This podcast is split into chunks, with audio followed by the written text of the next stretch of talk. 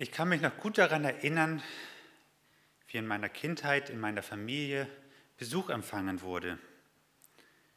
Ein Teil unserer Verwandtschaft wohnte 250 Kilometer entfernt von uns. Wir in der Nähe von Hamburg und meine Verwandtschaft überwiegend in Ostfriesland. Und daher blieben diese Besucher, wenn sie kamen, doch einige Tage zu Besuch. Und wir Kinder freuten uns immer darauf, auch halt, dass dann unsere Cousins gekommen sind und wir mit ihnen spielen konnten. Doch bevor sie anreisen konnten, war so einiges an Vorbereitung notwendig. Das ganze Haus wurde nochmal durchgeputzt. Wir Kinder hatten unser Zimmer durchzusaugen und in meinem Kinderzimmer musste ich Platz schaffen, damit noch ein Gästebett dort aufgebaut werden konnte. Besuch will also vorbereitet sein. Der Besuch soll sich ja bei einem wohlfühlen. Daher wird entsprechend die Wohnung vorbereitet, man räumt auf, sorgt für Sauberkeit, baut Gästebetten auf, sorgt für genügend Essen und Trinken. Ich denke, ihr habt alle auch schon mal Besuch empfangen bei euch und wisst, wovon ich rede. Auch in der Bibel wird von einem wichtigen Besuch gesprochen. Gott besucht sein Volk. Aus unserem alltäglichen Leben kennen wir Besuch aus der Ferne, steht nicht überraschend vor der Tür, zumindest nicht im Normalfall, sondern meldet sich doch einige Zeit im Voraus an. So kann man sich in Ruhe auf den Besuch vorbereiten. Als Gott sein Volk besuchte, stand er auch nicht überraschend vor der Tür. Gott schickte seinen Boten, der ihn den Weg bereiten sollte, Johannes der Täufer. Und die Aufgabe des Johannes war es, dass er die Menschen vorbereiten sollte, damit sie bereit sind, wenn Jesus Christus bei ihnen ankommt.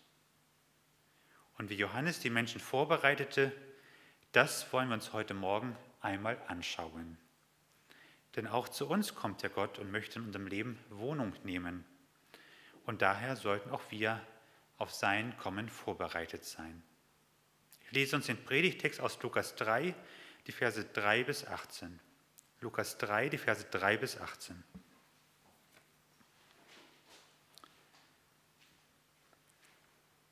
Und er, hier wird von Johannes dem Täufer gesprochen, kam in die ganze Gegend um den Jordan und predigte die Taufe der Buße zur Vergebung der Sünden.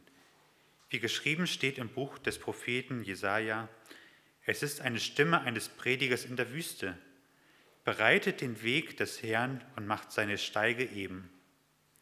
Alle Täler sollen erhöht werden und alle Berge und Hügel sollen erniedrigt werden. Und das Krummes soll gerade werden und was uneben ist, soll, soll ebener Weg werden. Und alle Menschen werden den Heiland Gottes sehen. Da sprach Johannes zu der Menge, die hinausging, um sich von ihm taufen zu lassen, Ihr Schlangenbrut, wer hat euch denn gewiss gemacht, dass ihr dem zukünftigen Zorn entrinnen werdet? Seht zu, bringt rechtschaffene Früchte der Buße und nehmt euch nicht vor zu sagen, wir haben Abraham zum Vater, denn ich sage euch, Gott kann dem Abraham aus diesen Steinen Kinder erwecken. Es ist schon die Axt den Bäumen an die Wurzel gelegt. Jeder Baum, der nicht gute Frucht bringt, wird abgehauen und ins Feuer geworfen. Und die Menge fragte ihn und sprach, was sollen wir denn tun? Er antwortete und sprach zu ihnen, wer zwei Hemden hat, der gebe dem, der keines hat. Und wer zu essen hat, tue ebenso.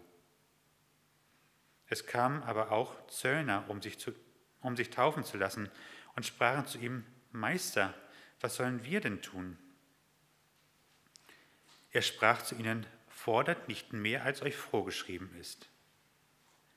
Da fragten ihn auch die Soldaten und sprachen, was sollen denn wir tun? Und er sprach zu ihnen, tut niemanden Gewalt oder Unrecht und lasst euch genügen an eurem Sold. Als aber das Volk voll Erwartung war und alle dachten in ihrem Herzen vor Johannes, ob er vielleicht der Christus wäre, antwortete Johannes und sprach zu allen, ich taufe mit Wasser. Es kommt aber einer, der stärker als ich, und ich bin nicht wert, dass ich ihm die Riemen seiner Schuhe löse der wird euch mit dem Heiligen Geist und mit Feuer taufen.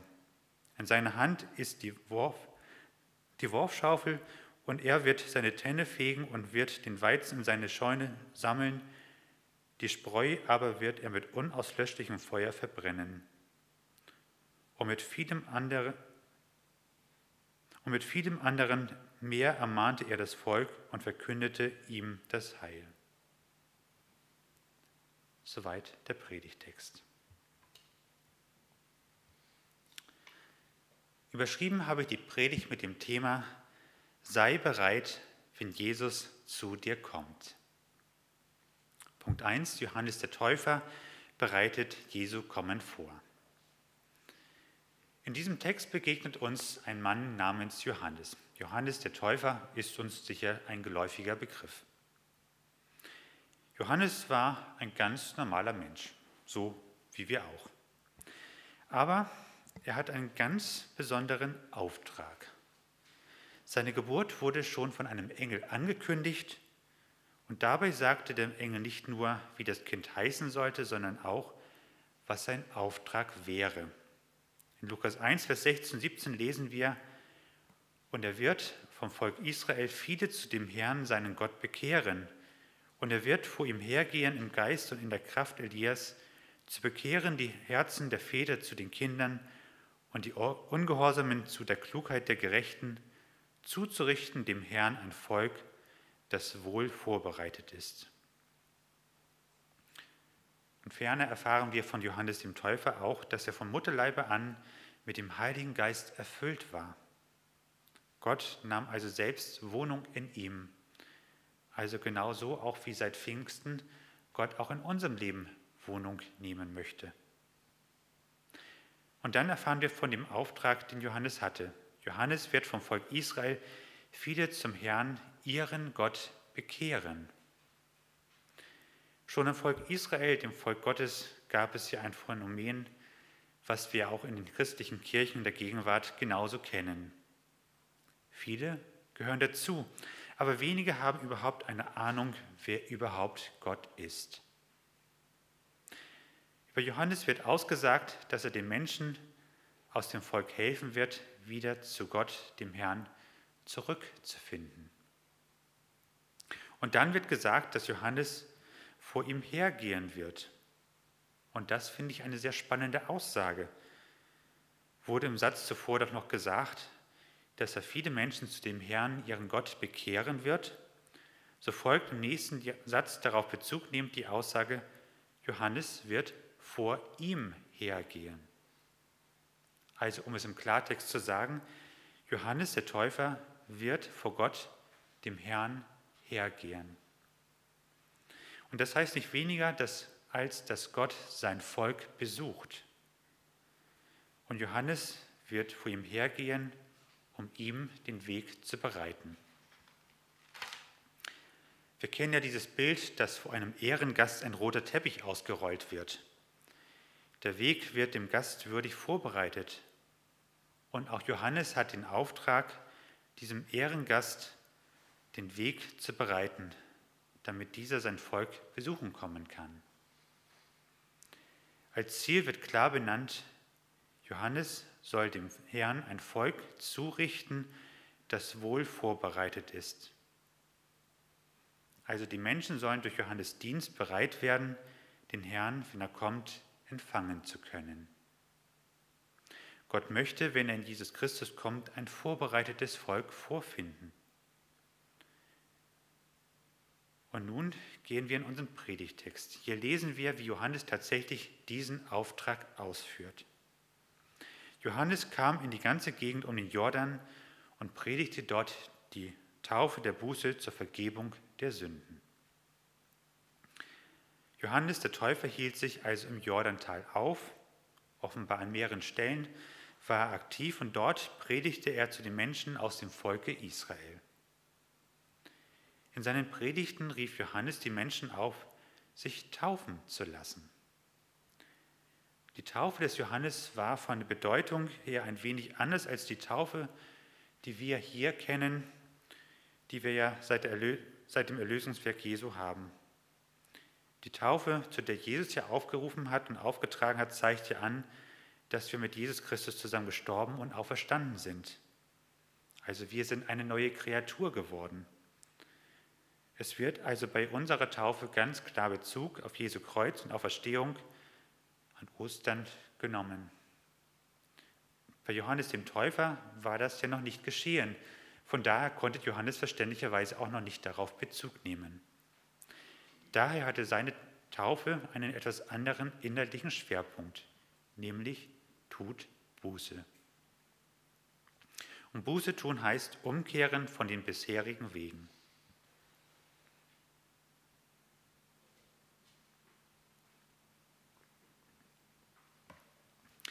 Die Menschen, die Johannes bei seiner Predigt anspricht, schenken den Wort Gottes, die im Alten Testament hier verzeichnet sind, damals nur sehr wenig Beachtung.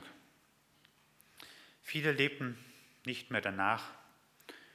Und Johannes ruft hier deutlich auf, kehrt um, richtet euch wieder zu Gott hin aus, fragt wieder nach Gottes Geboten und lebt danach.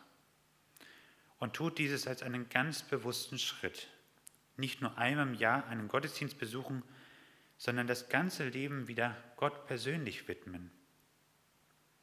Empfangt wieder die Vergebung eurer Sünden, auf dass ihr rein und heilig seid, um Gott zu begegnen, wenn er kommt.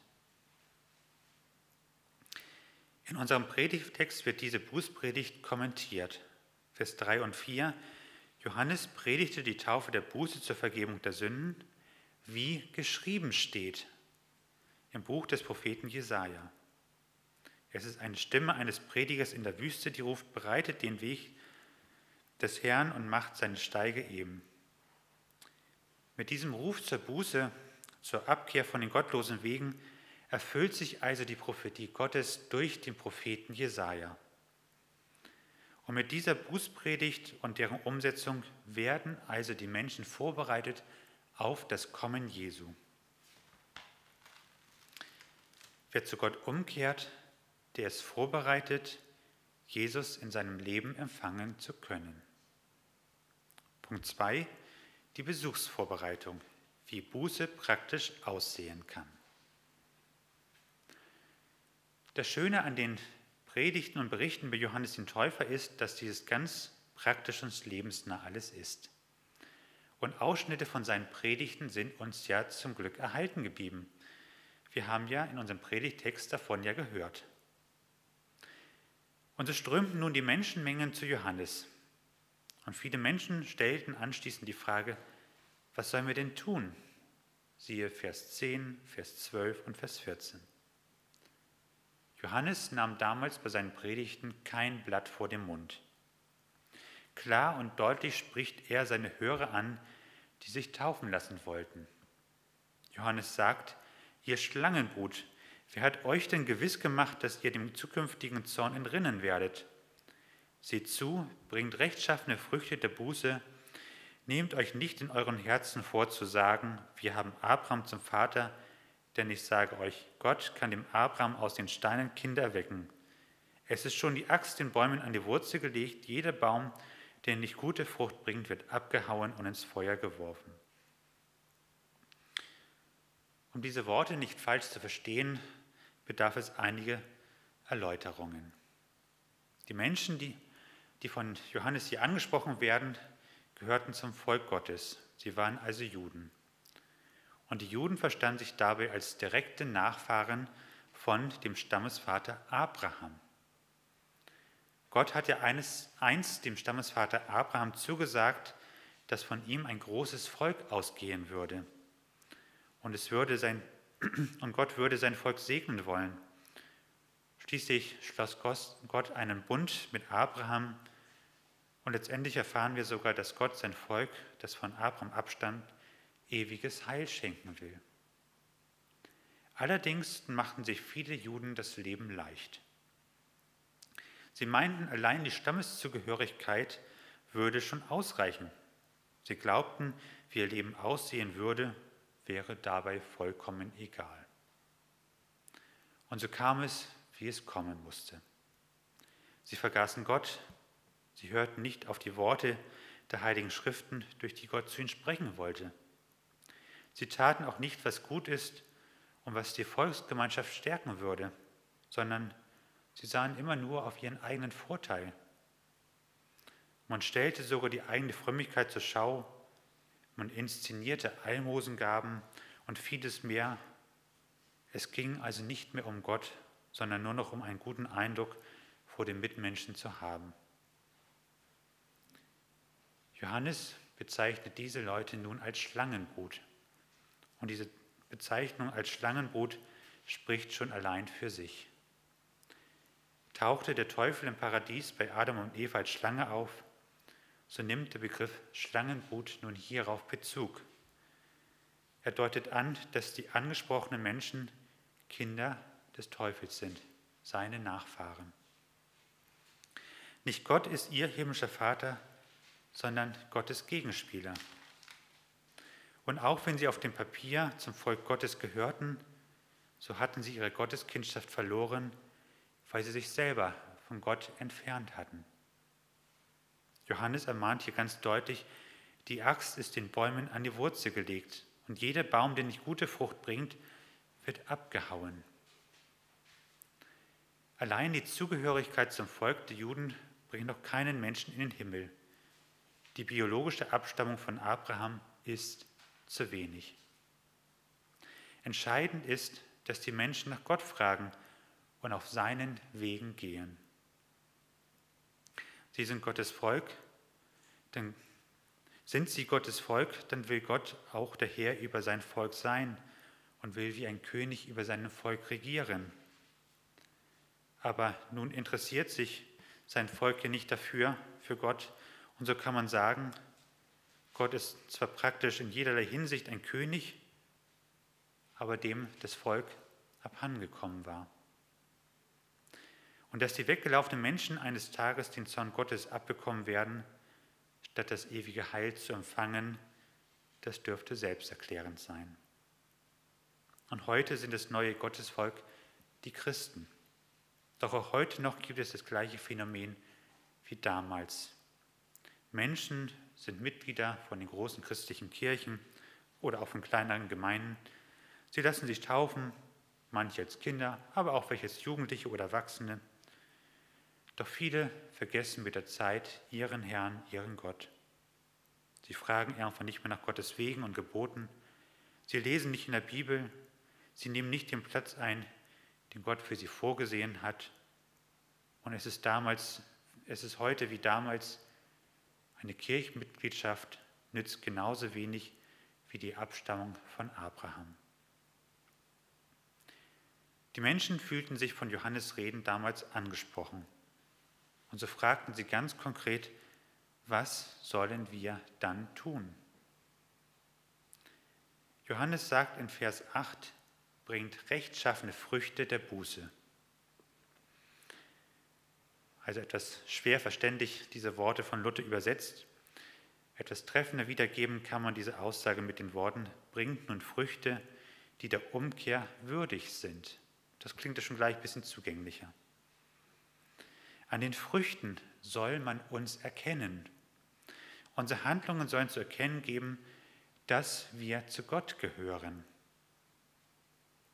Manch einer fragt sich nun an dieser Stelle vielleicht, durch gute Werke kommen wir in den Himmel? Also Stichwort Werksgerechtigkeit.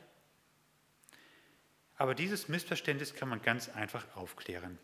Es heißt doch im Text, dass wir gute Früchte bringen sollen. Und wer im Biologieunterricht nicht geschlafen hat, oder hier sagt man, glaube ich, wer nicht im Biologieunterricht Kreide holen gewesen ist, der weiß, ein Baum bringt Früchte hervor und nicht umgekehrt. Jedes Kind weiß, wir können hier unsere Kinder fragen, dass Früchte an einem Baum hängen und nicht Bäume an den Früchten. Stimmt's? Genau. genau. Offizielle Bestätigung. Also noch einmal ganz langsam. Wir sollen Früchte bringen, die der Buße würdig sind. Also Früchte, die zu unserer Umkehr und Hinwendung zu Gott passen. So wie an einem Apfelbaum keine Kirschen hängen, sollen auch an unserem Lebensbaum, wenn wir zu Gott gehören, keine unpassenden Früchte wie jede Form von gottlosen, schlechten oder lieblosen Taten zu finden sein. Und Johannes sagt, dass ein Baum, der keine guten Früchte bringt, abgehauen und ins Feuer geworfen wird. Wir sollen uns also zunächst zu Gott hinwenden, umkehren und auf Gottes Wegen gehen. Wir sollen also bildlich gesprochen zunächst ein großer, starker Baum werden. Und wenn wir das geworden sind, dann sollen wir auch entsprechende Früchte hervorbringen. Wir werden also nicht durch unsere Taten gerecht, sondern unsere Gerechtigkeit zeigt sich in entsprechenden Taten. Eine gute Handlungsweise ist darum die Folge davon, dass wir zu Gott gehören und nicht die Voraussetzung. Und nun gibt Johannes noch praktische Beispiele. Das Volk, also die Menschen, die zu Gott gehörten, fragten ja, was sollen wir tun? Das waren ja die Menschen, die dann ja auch sich taufen lassen wollten. Und Johannes antwortet, wer zwei Hemden hat, der gebe dem, der keines hat. Und wer zu essen hat, tue ebenso. Oder um es mit anderen Worten zu formulieren, liebe deinen Nächsten wie dich selbst und verstehse dich nicht der Not des anderen. Zur Wiederholung. Wir sollen nicht den Nächsten lieben, um damit zu guten und gerechten Menschen zu werden, sondern weil wir zu Christus gehören, sollen wir Gottes Liebe an andere Menschen weitergeben. Und dann kommen die Zöllner. Und Johannes sagt ihnen, sie sollen nicht mehr von den Menschen fordern, als vorgeschrieben ist. Denken wir, wenn wir an Zöllner denken, haben wir ganz schnell den Zachäus vor Augen. Und auch er hat ja viel mehr verlangt, als er durfte. Das ganze Geld wanderte überwiegend in seine Tasche, sodass er reich wurde. Aber Johannes verweist indirekt mit seiner Aussage auf die zehn Gebote, wo wir hören, du sollst nicht begehren deines nächsten Hab und Gut, du sollst nicht falsches Zeugnis reden, wenn falsche Zollsummen benannt werden, du sollst nicht stehlen, indem du zu Unrecht dem anderen zu hohe Summen abverlangst. Johannes macht deutlich, fragt nach Gottes Geboten und haltet diese ein. Geht auf Gottes Wegen, weil ihr zu Gottes Volk gehört.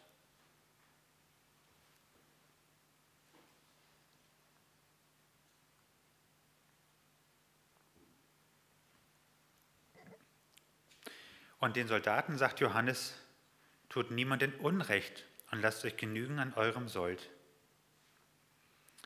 Johannes macht auch ihnen deutlich, Gott ist der Herr über die ganze Welt und respektiert das.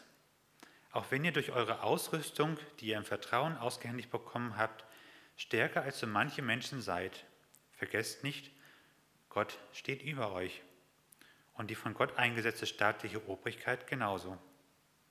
Also spielt euch nicht als mächtige Herren auf, Ihr habt kein Recht dazu, euch über andere Menschen zu erheben, sondern tut treu und gerecht eure Pflichten, die zu eurem Beruf gehören. Und seid auch zufrieden mit eurem Sold, denn bedenkt, Gott ist doch euer Versorger, vertraut ihm. Und wohlgemerkt, Johannes der Teufel verlangt weder von den Zöllnern noch von den Soldaten, dass sie ihre Berufe aufgeben sollen. Die Berufe werden ja in der Regel damals von, mit Gottlosigkeit in Verbindung gebracht. Doch zu einem funktionierenden Staatswesen sind solche Berufe notwendig und man kann diese auch verantwortungsvoll ausüben. Und dazu fordert Johannes auf. Denn wie soll sonst der Staat seine notwendigen Finanzen einnehmen und für die Sicherheit der Bürger sorgen? Es gibt also keine Berufe, die man nicht ausüben dürfe. Es ist immer nur eine Frage wie man sie ausübt. Und hier sollen wir ganz bewusst unser Handeln auch vor Gott verantworten. Ich erinnere an Kolosser 3, Vers 23. Alles, was ihr tut, das tut von Herzen als dem Herrn und nicht dem Menschen. Und das gilt auch für Zöllner und Soldaten. Wenn also Johannes der Täufer die Menschen für das Kommen Jesu vorbereitet, dann sagte ihnen nichts weiter als, dass sie sich zu Gott wieder hinwenden sollen und diese Hinwendung zu Gott in jeder ihrer Handlungen sichtbar werden soll. Wenn also Gott in diese Welt kommt, dann soll er Menschen vorfinden, die ihn lieben und an deren Handeln man diese Liebe zu Gott erkennen kann. Und das zeigt sich auch unter anderem im Umgang mit unserem Nächsten und auch im Verhalten gegenüber unserem Arbeitgeber. Punkt 3. Bist du bereit, Jesus zu empfangen? Nun sind wir an der Reihe. Wir sind ja, sind wir eigentlich für Jesu Kommen vorbereitet? Uns betrifft jetzt erst einmal nicht Jesu erstes Kommen, beginnend mit der Geburt im Stall bis hin zur Himmelfahrt. Uns betrifft vielmehr, dass Gott in der Gegenwart in unseren Herzen Wohnung nehmen möchte. Und natürlich auch Jesu zweites Kommen am Ende der Zeiten, wo er uns in sein Himmelreich holen möchte. Findet uns Jesus da vorbereitet, wenn er kommt? Wird Jesus sich freuen, wenn er uns persönlich begegnet und sieht, wie wir als seine Kinder ihn in dieser Welt widerspiegeln? Als das Volk die Reden, des, ja, als das Volk die Reden von Johannes dem Täufer hörten, mit welch einer Weisheit und Vollmacht er sprach, da fragten sich die Menschen, wer Johannes wäre. Ist er vielleicht der Christus, der Messias, der verheißene Erlöser, auf dem das Volk Israel wartete? Johannes erwidert darauf ganz deutlich, nein, ich bin es nicht. Johannes sagte, er taufe lediglich mit Wasser. Vielleicht kennen wir diesen Spruch, jemand anderes kocht auch nur mit Wasser. Ich denke mal, der ist weit verbreitet, der Spruch. Und das Gleiche deutet auch Johannes an. Er ist auch nur ein ganz normaler Mensch. Und auch wenn er in besonderer Weise vielleicht predigen kann, aber der verheißene Retter ist er nicht. Vielmehr macht Johannes deutlich, was diesen verheißenen Retter auszeichnet. Johannes sagt, dieser verheißene Retter ist viel stärker. Und gemeint ist hier jetzt nicht Stärke im Sinne von vielen Muskeln, sondern Stärke im Sinne von mächtiger sein, Macht haben. Jesus kommt mit großer Macht in diese Welt. Weiter fühlt sich auch Johannes nicht würdig, diesem Christus die Schuhriemen zu öffnen. Man bedenke, die staubigen Schuhriemen zu lösen war eine sehr niedrige Tätigkeit, eine Aufgabe von den geringen Sklaven. Und nicht einmal zu solch einer niedrigen Sklavenarbeit für diesen Messias fühlte Johannes sich würdig. So heilig und vollkommen ist dieser Jesus, der da kommen soll. Kein Wunder, Jesus ist ja auch der, der wahre und allmächtige Gott. Und dieser Jesus wird mit dem Heiligen Geist und mit Feuer taufen. Bei der Taufe des Johannes wird nur symbolisch mit dem Untertauchen im Jordan eine Buße, eine Umkehr zu Gott zum Ausdruck gebracht. Aber wenn dieser Jesus tauft, dann werden Menschen den Heiligen Geist empfangen. Und in der Apostelgeschichte lesen wir ja davon, wie im Namen Jesu Menschen getauft wurden und dann den Heiligen Geist empfangen haben. Gott nahm Wohnung in den Herzen der Menschen. Es geschieht also bei der Taufe mehr als nur nass zu werden, bei der Taufe, die Jesus getan hat und die wir auch tun. Und dieser Christus wird schließlich Gericht halten.